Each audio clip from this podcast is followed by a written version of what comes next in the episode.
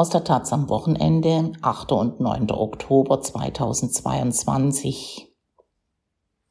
Aus der Rubrik Gesellschaft die These. Die Jungen sollten noch viel weniger arbeiten. Von Nicole Opitz. Es war vielleicht in der sechsten Klasse, da schrieb eine meiner Lehrerinnen an die Tafel. Die Jugend liebt heutzutage den Luxus. Sie hat schlechte Manieren, verachtet die Autorität, hat keinen Respekt vor den älteren Leuten und schwatzt, wo sie arbeiten sollte. Die jungen Leute stehen nicht mehr auf, wenn Ältere das Zimmer betreten. Sie widersprechen ihren Eltern, schwadronieren in der Gesellschaft, verschlingen bei Tisch die Süßspeisen, legen die Beine übereinander und tyrannisieren ihre Lehrer. Was glaubt ihr, wie alt das Zitat ist? fragte die Lehrkraft. Ich erinnere mich daran, wie erstaunt wir waren, dass das Zitat von Sokrates stammt und 2000 Jahre alt ist.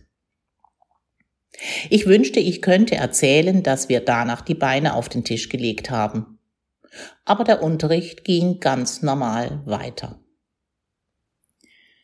Das Zitat von Sokrates geht dieser Tage auch durch die Kommentarspalten der Taz, denn vergangene Woche schrieb eine Kollegin an der gleichen Stelle, dass die Jungen nicht mehr arbeiten wollen und meinte damit vor allem Millennials, also Menschen, die um die Jahrtausendwende geboren wurden.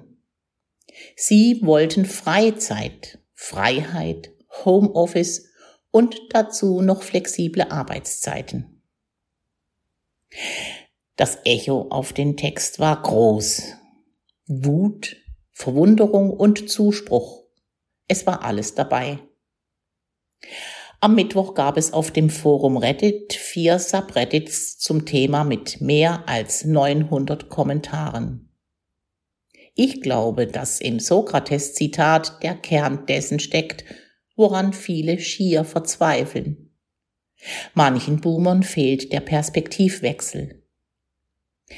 Die Lebensrealität aus der Jugend der Älteren ist nicht vergleichbar mit der gegenwärtigen Wirklichkeit.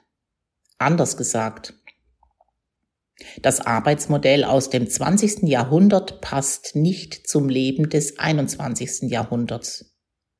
Trotzdem läuft es seit Jahrzehnten irgendwie gleich mit der 40-Stunden-Woche.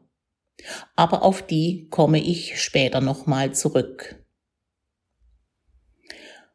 Unsere Eltern konnten sich von ihrer Lohnarbeit vielleicht mal ein Reihenhaus kaufen. Für mich ist das so schwer vorstellbar. Ich hämmere es mehrmals in die Tastatur, weil meine Finger Wohnung statt Reihenhaus tippen.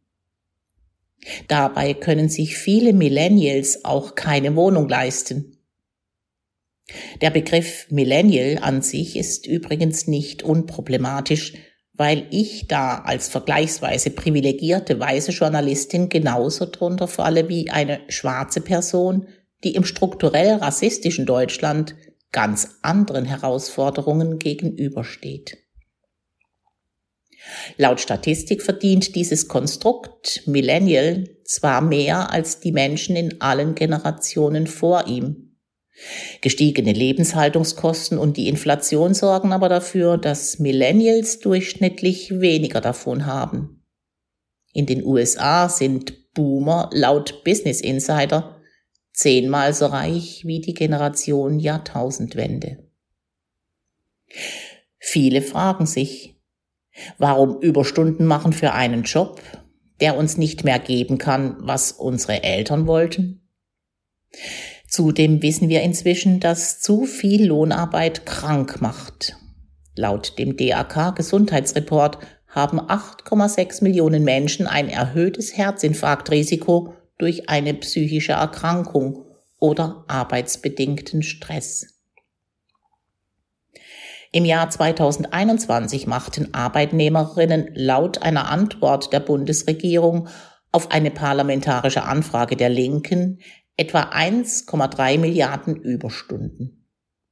Etwa 700 Millionen davon wurden nicht bezahlt und Betriebe profitieren davon mit einem zweistelligen Milliardenbetrag.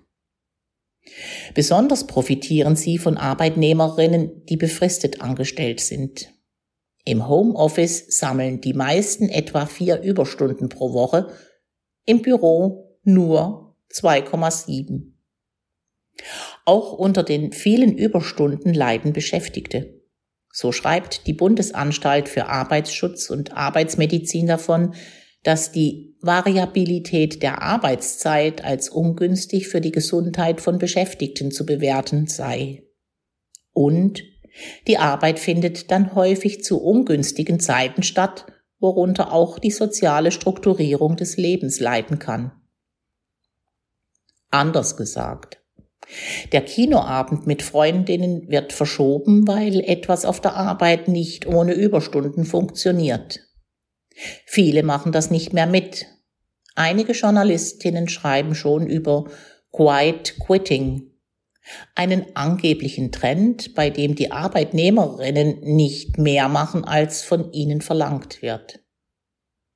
Für mich klingt allein schon die Bezeichnung nach Arbeitgeberinnenperspektive. Warum sollte es denn nicht okay sein, wenn man nicht mehr Aufgaben macht, als bezahlt werden? Ich glaube nicht daran, dass sich unablässig produktiv arbeiten lässt. Das Gehirn braucht Pausen. Und Arbeit kann Sinn schaffen.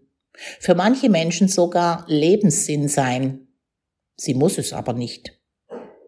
Für viele ist es einfach der Weg, die in den letzten Jahren gestiegenen Lebenskosten zu bezahlen, und dafür macht man nicht alles mit, was Arbeitgeberinnen von einem wollen.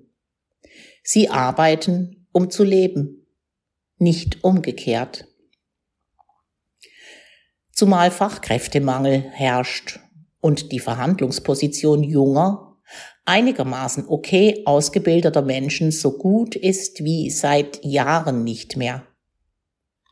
Hat uns der Kapitalismus nicht gelehrt, dass das Angebot und Nachfrage den Preis bestimmen? Na also, deal with it. Eigentlich sollten wir Millennials aus dieser Position der Stärke sogar viel mehr fordern. Warum gibt es eigentlich die 40-Stunden-Woche noch? Das Arbeitsmodell hat sich in Deutschland jahrzehntelang nicht verändert. In den 1950ern machte der DGB eine Kampagne zur Einführung der Fünf-Tage-Woche in Westdeutschland. Der Slogan Samstags gehört Fati mir. Patriarchaler geht es kaum, Entsprechend kam die 40-Stunden-Woche vor allem für Männer. Frauen arbeiteten natürlich weiter länger. Sie kochten, spielten mit den Kindern, saugten, wischten, organisierten die Freizeit. In Ostdeutschland erledigten die Frauen all das nach ihrer Lohnarbeit. Frauen hielten damals wie heute den Männern den Rücken frei, damit sie sich voll und ganz auf die Lohnarbeit konzentrieren können. Auf dieses Leben haben zum Glück immer weniger Menschen Lust. Die 40-Stunden-Woche muss weg.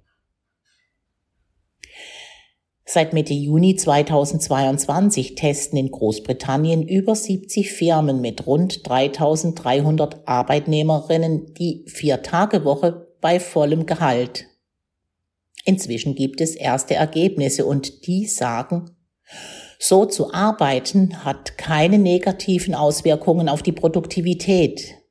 Mancherorts ist man sogar noch produktiver. Doch wer Sorgearbeit leistet, dem kann auch eine Vier-Tage-Woche zu viel sein. Eine Soziologin, Frigga Haug, kein Millennial, sondern Jahrgang 1937, ging noch weiter in der Vier in einem Perspektive. Bei acht Stunden Schlaf am Tag bleiben 16 wache Stunden, in denen man vier Stunden für Lohnarbeit Vier Stunden für Sorgearbeit, vier Stunden für Musikgang und Kreativität und vier Stunden für zivilgesellschaftliches und politisches Engagement aufwendet. Ihre Idee besteht bis heute. Beim vergangenen feministischen Kampftag präsentierte die Vier-Stunden-Liga an der Volksbühne die Vorstellung von vier Stunden Lohnarbeit bei vollem Lohn. Ich war mit einer Freundin dort, die mit den Schultern zuckte. Sie wusste schon Bescheid. Ich war neulich bei einem Vortrag von Ihnen, erzählt sie. Klar, sie ist gut informiert, setzt sich in ihrer Freizeit in verschiedenen Formen fürs Klima und Geflüchtete ein, rettet Lebensmittel und hat für all das Zeit, weil sie nicht in Vollzeit arbeitet. Ich habe von den jungen Kollegen gelernt und bin nicht mehr im 40-Stunden-Knast. Je älter ich werde, desto wichtiger erscheint mir Zeit. Die will ich nicht auf Arbeit verbringen, schreibt eine Reddit-Userin zum Arbeitsartikel der Kollegin von vergangener Woche. Genau das trifft es. Wenn jüngere Leute schon dafür kämpfen, dass die Verhältnisse am Arbeitsplatz besser werden, dann könnte man als ältere Generation doch auch mal dankbar sein oder sich sogar solidarisch zeigen und mitmachen bei der Verschönerung des Lebens. Sokrates ist seit 2000 Jahren tot. Es wird Zeit für etwas anderes.